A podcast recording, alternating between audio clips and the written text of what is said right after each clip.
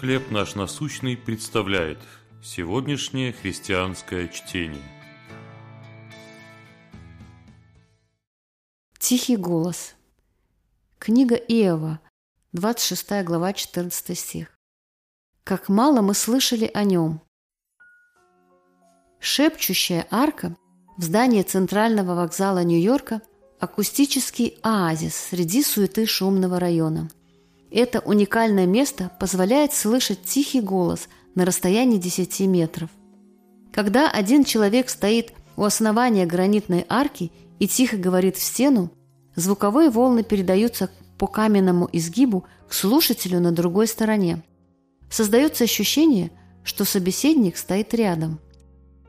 Иов услышал тихий Божий голос, когда был потрясен внезапной потерей всего, что имел – Друзья осыпали его упреками, а его мысли беспорядочно носились в голове.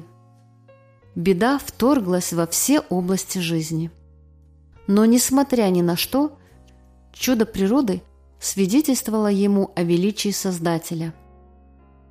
Великолепие небес, тайны земли, подвешенные ни на чем, и неизменность горизонта напоминали Иову, что мир покоится на Божьей ладони – даже видя бурное море и слыша грохот грома, Иов сказал, «Вот, это части путей его, и как мало мы слышали о нем». Если все чудеса сотворенного Богом мира представляют собой лишь часть того, на что Он способен, то очевидно, что Его сила превосходит наше понимание. В трудные времена это дает надежду – Бог может сделать для нас все, в том числе и то, что Он сделал для Иова, поддержав его в страданиях. Какое утешение вы находите в Божьем всемогуществе? Что в природе вызывает у вас благоговение перед Ним?